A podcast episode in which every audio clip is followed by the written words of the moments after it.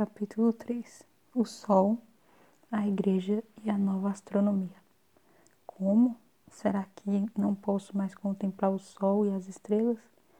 Será que não posso, sob os céus, meditar sobre as verdades mais preciosas? Dante Alighieri. Foi um lento despertar, a preguiço, preguiçosa primavera lutando contra o frio abraço do inverno imersa durante séculos em um profundo dogmatismo teológico. A mente medieval divagava perdida em Deus em densa neblina. A sabedoria do passado foi esquecida, condenada pela Igreja como paganismo, a raiz de todo mal. O esplendor das civilizações grega e romana era uma memória distante, forjada por Santo Agostinho durante o século V d.C. A tênue conexão com o passado se dava através de um platonismo transvestido que desprezava qualquer interesse nos fenômenos naturais, ao mesmo tempo encorajando o debate de questões teológicas. As respostas a todas as perguntas sobre astronomia ou cosmologia eram encontradas na Bíblia.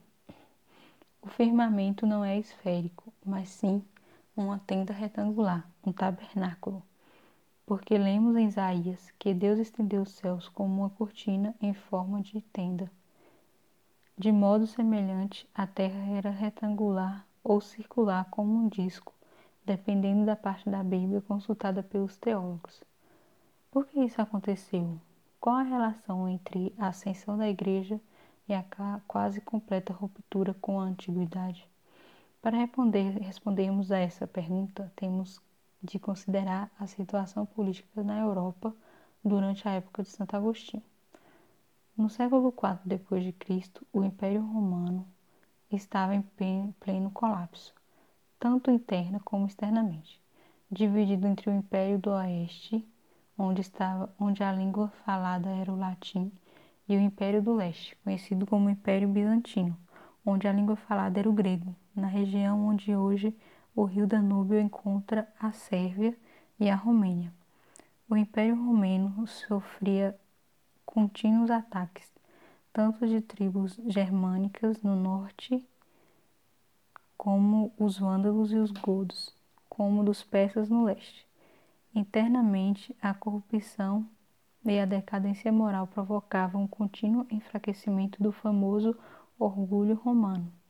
Mudanças radicais eram desesperadamente necessárias, algo que pudesse restaurar o senso de direção de uma sociedade profundamente dividida e confusa. Em 324, Constantino o Grande, imperador do leste, converteu-se ao cristianismo. Ele mudou o nome de sua capital de Bizâncio para Constantinopla, hoje Istambul, Turquia, que rapidamente se transformou no mais importante centro cristão. À medida que o Império Bizantino crescia em força, Constantino tentava retomar o oeste do domínio das tribos germânicas, disseminando o cristianismo como a nova fé dos romanos e oferecendo apoio às várias comunidades cristãs espalhadas pela Europa. Mesmo que o império tenha falhado no seu empreendimento e Roma tenha sido conquistada pelas tribos germânicas no século V, a Igreja Cristã sobreviveu guiada por líderes como Santo Agostinho e o Papa Gregório, 590 a 604. De fato, a Igreja transformou-se em um símbolo de civilização e ordem social, oferecendo a devoção à religião como antídoto contra os rituais pagãos dos bárbaros. A vida repleta de violência, pestilência e tormentos intermináveis a igreja oferecia salvação eterna no paraíso. Seu poder era tal que, quando no século V Átila o Único queria invadir Roma, o patriarca cristão convenceu a mudar de ideia, algo que nenhum exército no mundo teria conseguido. Num certo sentido, a igreja conquistou seus conquistadores. Agora podemos entender por que a igreja condenou a busca do conhecimento pagão, ou seja, conhecimento sobre assuntos fora da esfera da religião. O barbarismo que corrompia o corpo era o mesmo que corrompia a mente. Qualquer apropriação de informação através dos sentidos, de certo, só poderia levar à corrupção da alma. As tentações carnais, dependentes que são dos cinco sentidos, sem dúvida, levavam à danação eterna.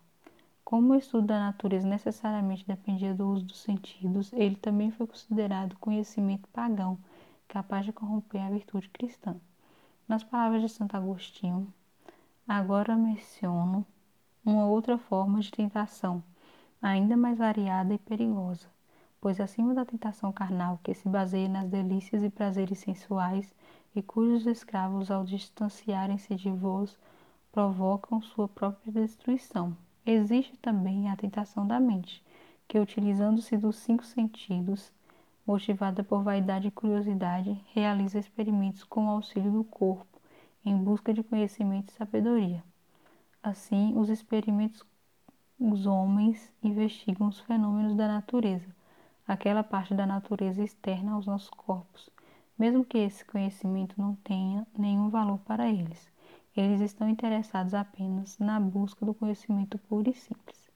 Certamente os teatros não me atraem mais, nem tenho interesse em estudar os movimentos celestes. O lento levantar dos véus. Essa situação duraria sete longos séculos, durante os quais a maior parte da Europa foi consumida por guerras entre os vários lordes feudais, com exceção do curto reinado de Carlos Magno, Durante o século IX, que representou o primeiro compromisso político em larga escala entre a Igreja Católica e um lorde feudal, o poder político era completamente descentralizado. Carlos Magno foi coroado imperador do Sagrado Império Romano pelo Papa Leão. Mesmo que havia muito desaparecida, a grandiosidade de Roma ainda sobrevivia como símbolo de poder. Enquanto a Europa estava perdida completa desordem política, um novo império floresceu durante o século. O Império Muçulmano, cujas fronteiras se estendiam do norte da África e Espanha no oeste até a China no leste, passando pelo Egito, Pérsia e pela Ásia Central. Mais uma vez, os trabalhos de Aristóteles e Ptolomeu foram lidos, e o desenvolvimento das artes e da arquitetura foi encorajado pelos califas. Os árabes levaram aos seus domínios um amor pelo conhecimento que havia muito estava esquecido. Juntamente com os sábios judeus, eles forjaram na Península Ibérica uma nova classe cultural que durante os cinco séculos seguintes iria redefinir por completo o mapa intelectual da Europa. Seu entusiasmo pelo legado cultural dos gregos lentamente difundiu-se pelo continente. Era densa neblina medieval, criando o clima intelectual que mais tarde floresceu na Renascença. Enquanto os cruzados tentavam recapturar a terra prometida aos muçulmanos e magníficas catedrais góticas eram construídas na França, Aristóteles e Ptolomeu conquistavam um número cada vez maior de adeptos. No final, várias universidades estavam em atividade, aumentando a demanda por bons textos em matemática, filosofia e astronomia. O livro sobre a esfera, de João de Sarco Bosco, tornou-se o texto mais popular em astronomia, assim como as traduções em latim de textos árabes, resumindo o grande livro de Ptolomeu, o Almageste. A ascensão de Aristóteles despertou um novo interesse no estudo da natureza principalmente devido à ação a Santo Tomás de Aquino. A teologia cristã abraçou ideias aristotélicas, criando uma nova cosmologia cristã. A Terra voltou a ser esférica, ocupando seu trono no centro do universo, e era circuncidada e era circundada por oito esferas, que ligavam a Deus no exterior. A oitava esfera, a das estrelas fixas, era circundada por outra esfera, conhecida como primo móvel, a primeira esfera móvel. A décima e última esfera era imóvel, conhecida como a esfera empírea, e morada de Deus e do intelecto. A Lúcifer sentava em seu trono no inferno, muito mais próximo da terra do que Deus. Efetivamente, o universo medieval era diabocêntrico. Talvez a melhor descrição do universo da Alta Idade Média era, é encontrada no poema A Divina Comédia de Dante Alighieri. terminado em 1321. Aí, Dante reconta sua viagem pelos três destinos possíveis após a morte: o inferno, o purgatório e o céu. Partindo do inferno em direção ao céu, Dante atravessa todas as esferas celestes na ordem definida por Aristóteles. Infelizmente, embora a redescoberta de Aristóteles tenha dado um novo ímpeto à preguiçosamente medieval, suas ideias foram tomadas dogmaticamente, de modo que qualquer tentativa crítica era descartada de imediato. Os teólogos medievais estavam mais preocupados em criar argumentos capazes de reconciliar as ideias aristotélicas com o dogma cristão, um problema por si só bem complicado. Afinal, o cosmo aristotélico era eterno e não teve um criador final. A estratégia mais comum era reinterpretar Aristóteles de modo que a servir aos propósitos da Igreja, tendo criado o clima intelectual que poderia vir a propiciar o desenvolvimento de novas ideias. Os teólogos medievais rapidamente se certificaram de que nenhuma mudança poderia ser contemplada foi um parto em vão. Essa inércia e o dogmatismo levou ao desespero alguns pensadores que se recusaram a aceitar cegamente as ideias de Aristóteles. O frade franciscano de Oxford, Roger Bacon, escreveu: Se pudesse ditar a ordem das coisas, queimaria todos os livros de Aristóteles, pois seu estudo é uma grande perda de tempo. E só por causa isso pode causar erro e aumentar nossa ignorância. E em outro manuscrito, parem de ser dominados por dogmas e autoridade. Olhem para o mundo. Em seus livros, Bacon especulou que no futuro máquinas motorizadas seriam usadas para o transporte, não só por terra ou mar, mas também pelo ar. Fiel a seus pronunciamentos contra o dogmatismo, ele enfatizou a importância da matemática e da experimentação como instrumentos no estudo da natureza e, portanto, como veículos para nos aproximar de Deus e da sua criação, tornando-se uma importante influência no desenvolvimento inicial da ciência.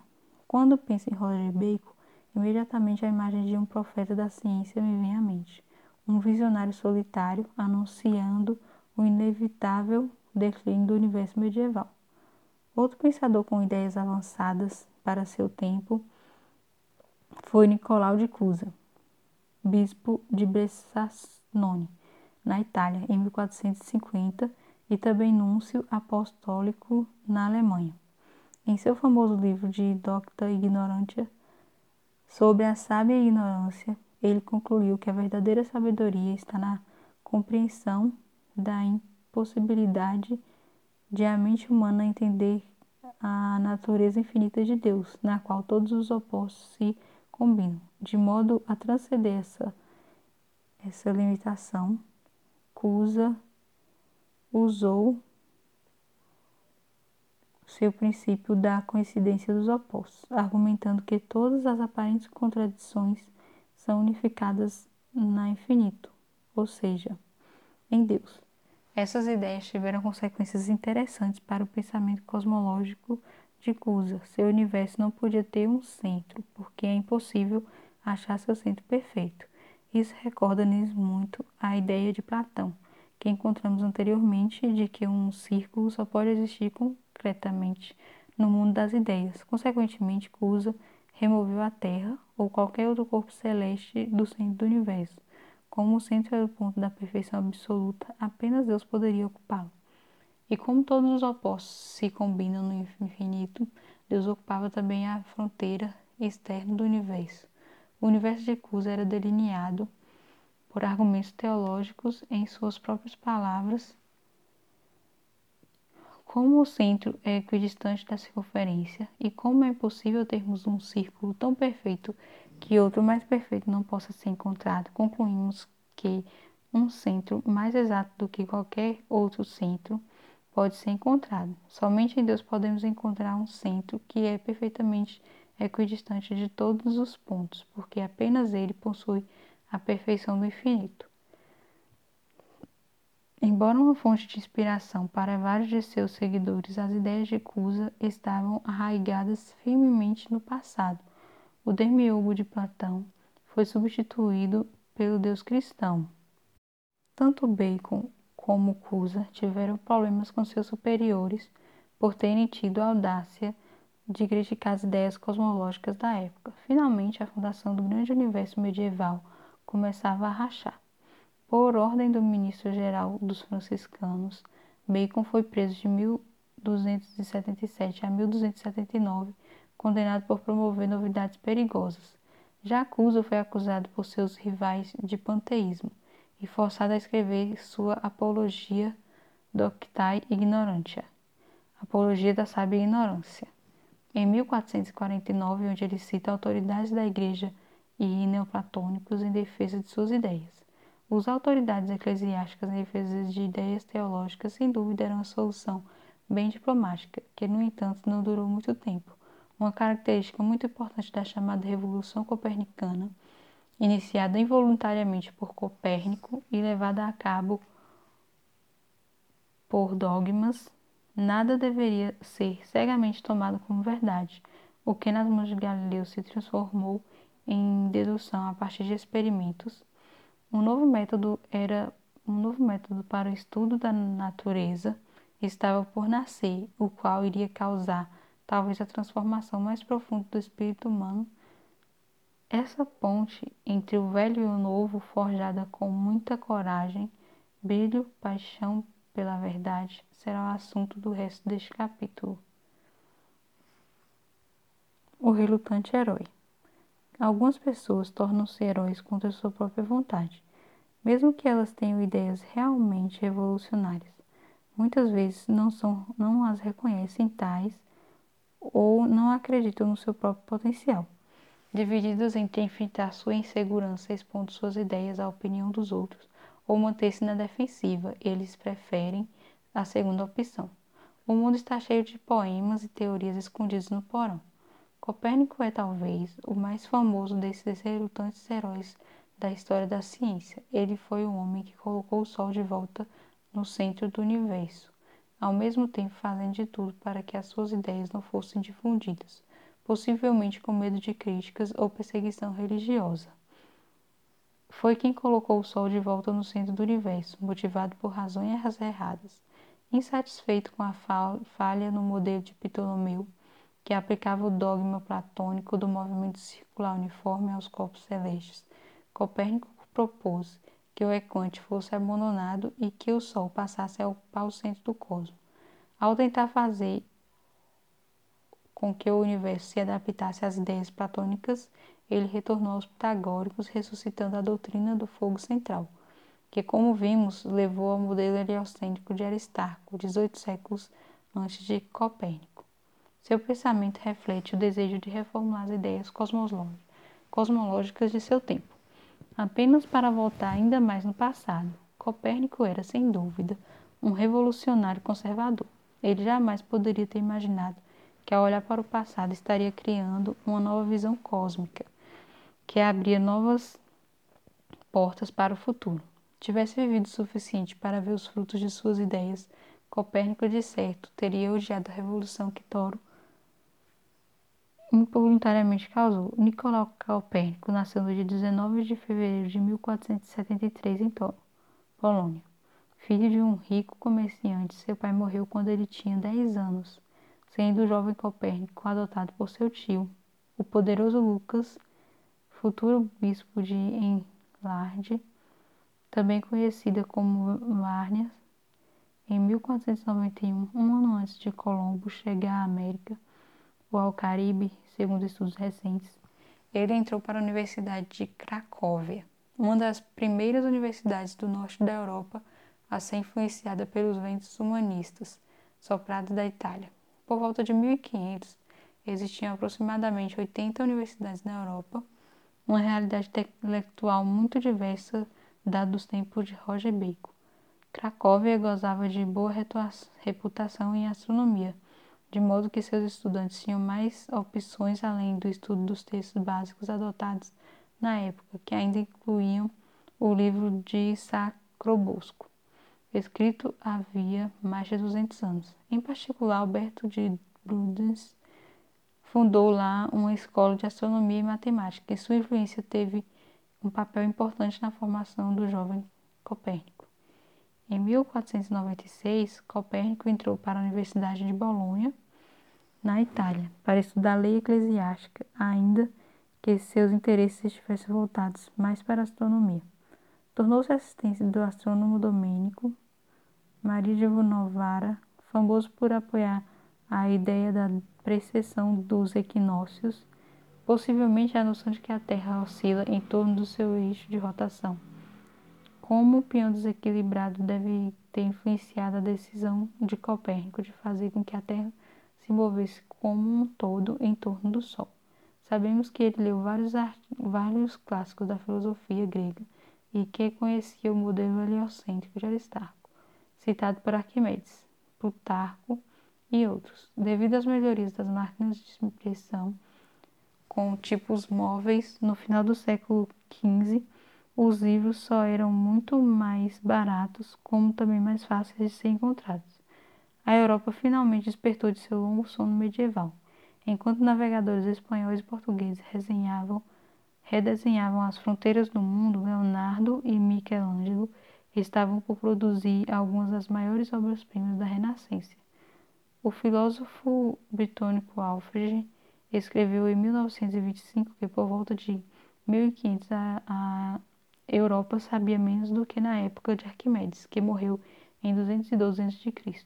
Embora hoje em dia esse comentário seja considerado um pouco exagerado, podemos com certeza dizer que mesmo atrasados os europeus estavam recuperando, se recuperando rapidamente.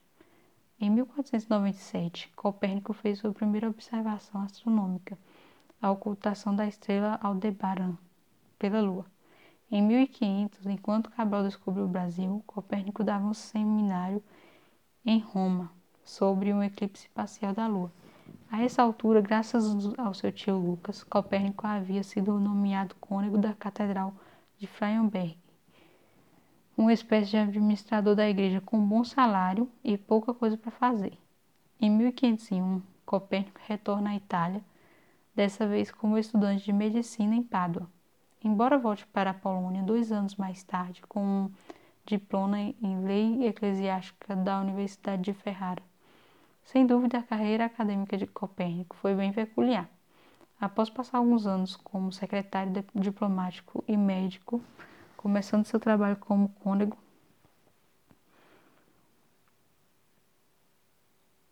Copérnico finalmente fixou residência na Catedral de Frauenberg começando seu trabalho como cônego.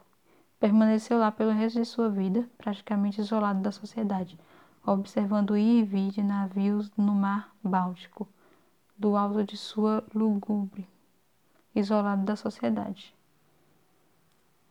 Apesar de não ter tido muito interesse em desenvolver amizades ou em pessoas em geral, Copérnico vireu, viveu durante muito tempo com uma mulher bem mais jovem e divorciada, Ana Schillings, até que já no final de sua vida o bispo local pôs um fim nessa relação. Era inaceitável que um cônego vivesse em pecado em sua própria diocese. Copérnico teve apenas o amigo mais próximo, o cônego Chandeman, que mais tarde iria ter um papel crucial na batalha para convencer Copérnico a publicar sua obra astronômica. Se não fosse pela influência de Gese, gentil na persistente, a obra de Copérnico teria permanecido escondida em algum porão, como escreveu Arthur Koestler. Giese foi um dos heróis silenciosos da história, que abrem caminhos sem deixar suas próprias pegadas.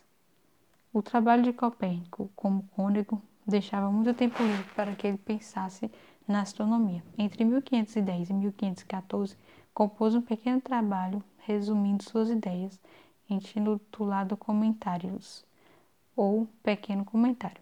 Embora na época fosse relativamente fácil publicar o manuscrito, Copérnico decidiu não publicar seu texto, enviando apenas algumas cópias para uma audiência seleta.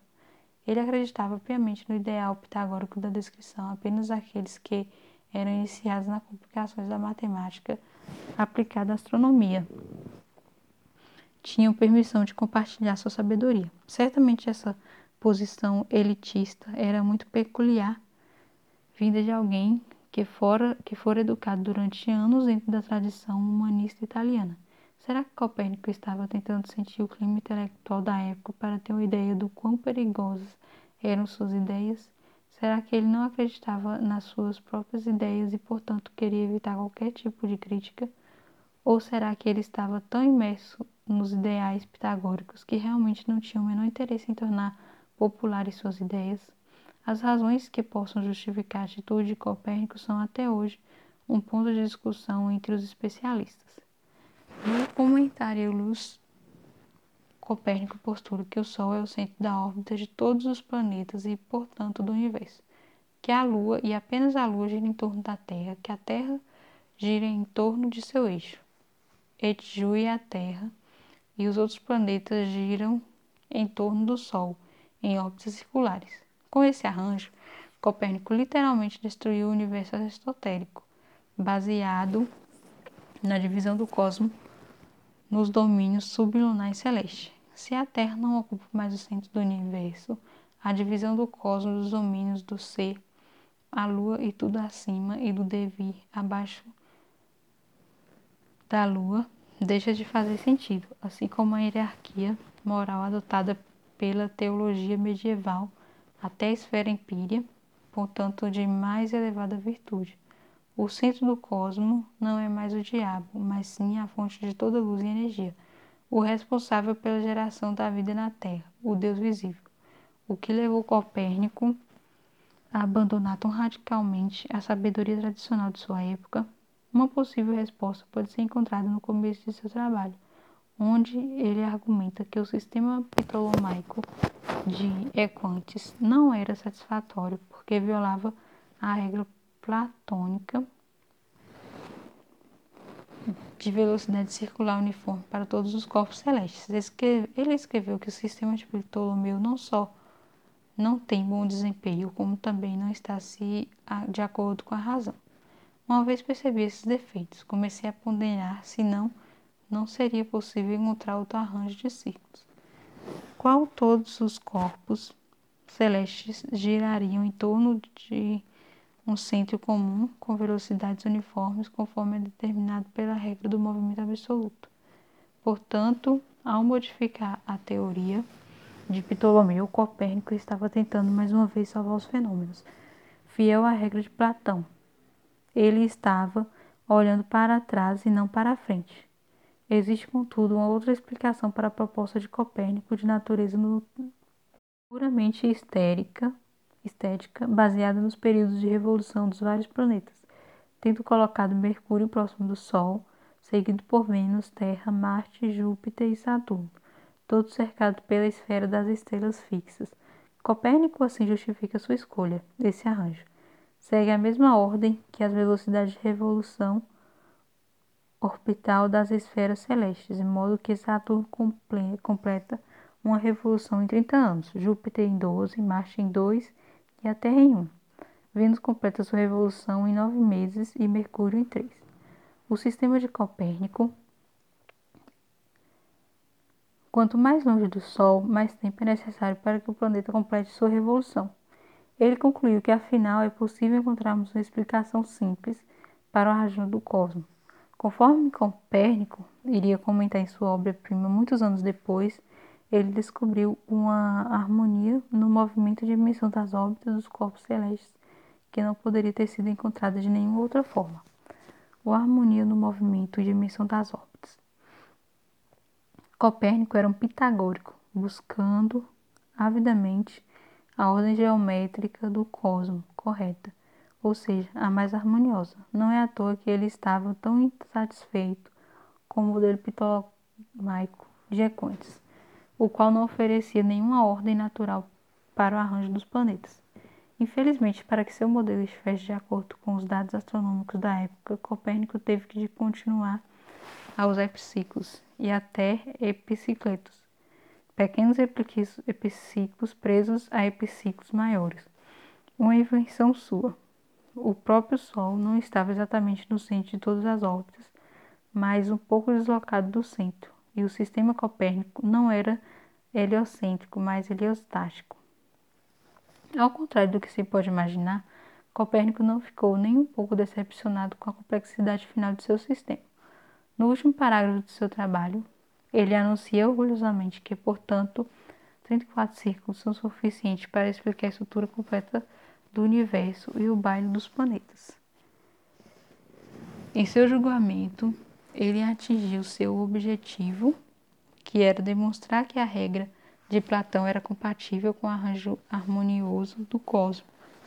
Esse não é o trabalho de alguém que possamos chamar de revolucionário. Em outra obra, em sua obra, Copérnico ressuscitou o sonho pitagórico dois mil, de dois mil anos antes. O Sol e os planetas eram parceiros em sua dança através do universo. Os vários epiciclos eram os meros triplos dessa, dessa grandiosa construção geométrica.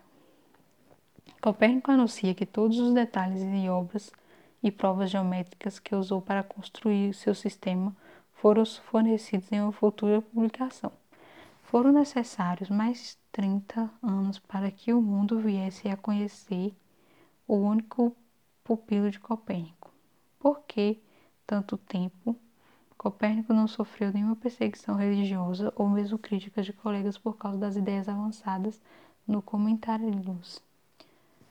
A evidência acumulada mostra que seu texto não provocou nenhuma reprimenda de superiores eclesiásticos, nem nenhuma reação maior nos meios acadêmicos. Mais do que qualquer outra coisa, Copérnico gozou de certa fama após a circulação de seu manuscrito.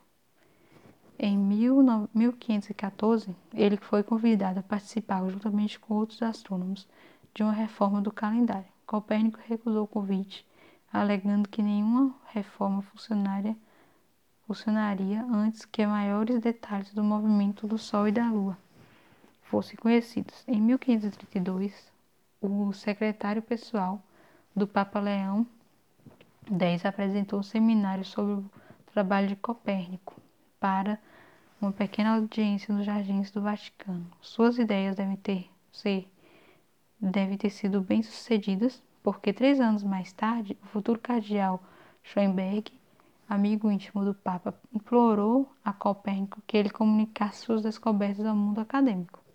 Essa não é a atitude de uma igreja disposta a reprimir novas regras sobre o cosmo de luto. A igreja só será forçada a adotar uma posição oficial com relação ao arranjo do cosmo em 1615 devido à guerra declarada por Galileu contra o universo geocêntrico dos aristotélicos. Mas isso se deu muitos anos após a morte de Copérnico. Sem dúvida, várias pessoas estavam sendo acusadas de feitiçaria e condenadas à morte. O pai de Reticus, sendo uma das vítimas, entretanto, propôs um novo sistema astronômico não era visto como prova de feitiçaria ou como um desafio aberto contra a interpretação oferecida pela Bíblia.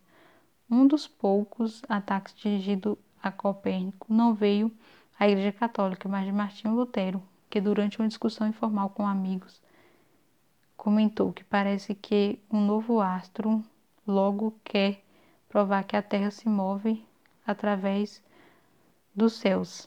O tolo quer virar toda a arte da astronomia pelo avesso, chamar alguém de tolo não me parece indicar um perigo real de perseguição. Mesmo assim, Copérnico não queria publicar seus manuscritos, pelo menos até a chegada de Reticos. Em, em maio de 1539, o jovem professor de matemática da Universidade Luterana de Wittenberg, Wittenberg animado pelas ideias renascentistas, veio apresentar seus respeitos ao envelhecido Copérnico. É interessante que esse representante do meio acadêmico luterano tenha obtido, tenha obtido permissão para visitar um cônego de uma igreja católica, mesmo depois de o bispo local ter exilado, todos os protestantes da região. Isso prova que, pelo menos em matérias pertinentes ao saber, ainda existia bastante latitude em ambas as partes. Retículos tinha uma profunda admiração pelas ideias de Copérnico e queria torná-las públicas. Sob o ataque contínuo de Geise e Retículos, Copérnico lentamente começou a ceder. Em 1540, Retículos publicou um resumo de seu futuro trabalho intitulado Narratio Prima, primeira versão. Nele, Retículos defendia a opinião de que as ideias de Copérnico eram corretas e mesmo proféticas. Um reino infinito no domínio da astronomia foi dado por Deus ao meu sábio mestre, que ele governe, proteja e aumente seu conteúdo para que a verdade astronômica seja restaurada.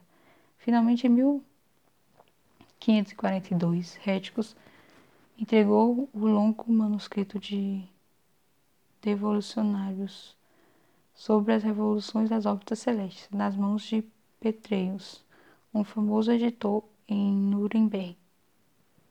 Mas o drama estava longe de ter chegado ao fim. Infelizmente, Reticus não pôde ficar em Nuremberg, supervisionado, supervisionando a impressão do manuscrito até o final. Rumores sobre sua homossexualidade forçaram-no a deixar sua posição em Wittenberg para assumir outra Leipzig, que ele antecipou, precisou fazer o mais rápido possível deixou a supervisão do manuscrito sob os cuidados de Andreas Osiander, um importante teólogo luterano. Osiander e Copérnico haviam trocado astrônomos dos cosmos. Esses sistemas representam verdadeiras descrições do cosmos ou apenas modelos matemáticos, meras ferramentas de cálculo, como nos dias de Ptolomeu. Essa era certamente a opinião de Osiander em uma carta a Copérnico datada da Folha de 20 de abril de 1541. Osiandé escreveu que essas hipóteses são artigos de fé, mas bases representem exatamente os fenômenos. Copérnico abraçava as ideias de Osiandé. Dedicando seu trabalho ao Papa Paulo, ele expressou sua opinião de que a Bíblia não deveria ser usada para explicar o arranjo dos céus.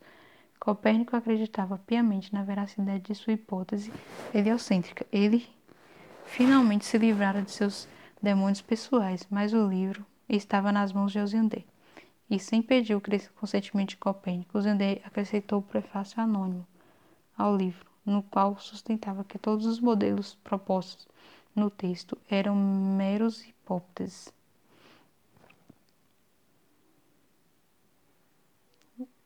que não precisam ser verdadeiras ou mesmo passíveis de demonstração. Mas ainda no que diz respeito a hipóteses, que fique claro que ninguém deve esperar algo de definido vindo da astronomia, que jamais poderá provê-lo a menos que ele aceite como verdade ideias que foram concebidas com outro objetivo, ou seja, como instrumentos de cálculo, terminando seus estudos mais episódio do que quando começou, paralisando por um derrame em dezembro de 1542, Copérnico não tinha consciência dessa traição, ou se tinha, era incapaz de fazer qualquer coisa a respeito. De acordo com Geise, ele só veria a versão final do livro, a expressão de uma vida inteira de trabalho no dia de sua morte, 24 de maio de 1543. Imagine seu desespero ao ter de permanecer calado, incapaz de se defender de um tal corrupção de suas ideias, aprisionando por um corpo imóvel por uma mente debilitada. Mesmo movendo uma ação judicial perante o Conselho de Nuremberg, Jesse não conseguiu mudar o prefácio de Osiander. Como resultado, três gerações de astrônomos acreditaram que o prefácio fora escrito por Copérnico. Essa farsa acadêmica sobreviveu até 1609, quando Johannes Kepler finalmente expôs o verdadeiro autor do prefácio em seu trabalho sobre a órbita de Marte intitulado Astronomia Nova, e com a obra de Kepler começa um novo capítulo na história da astronomia.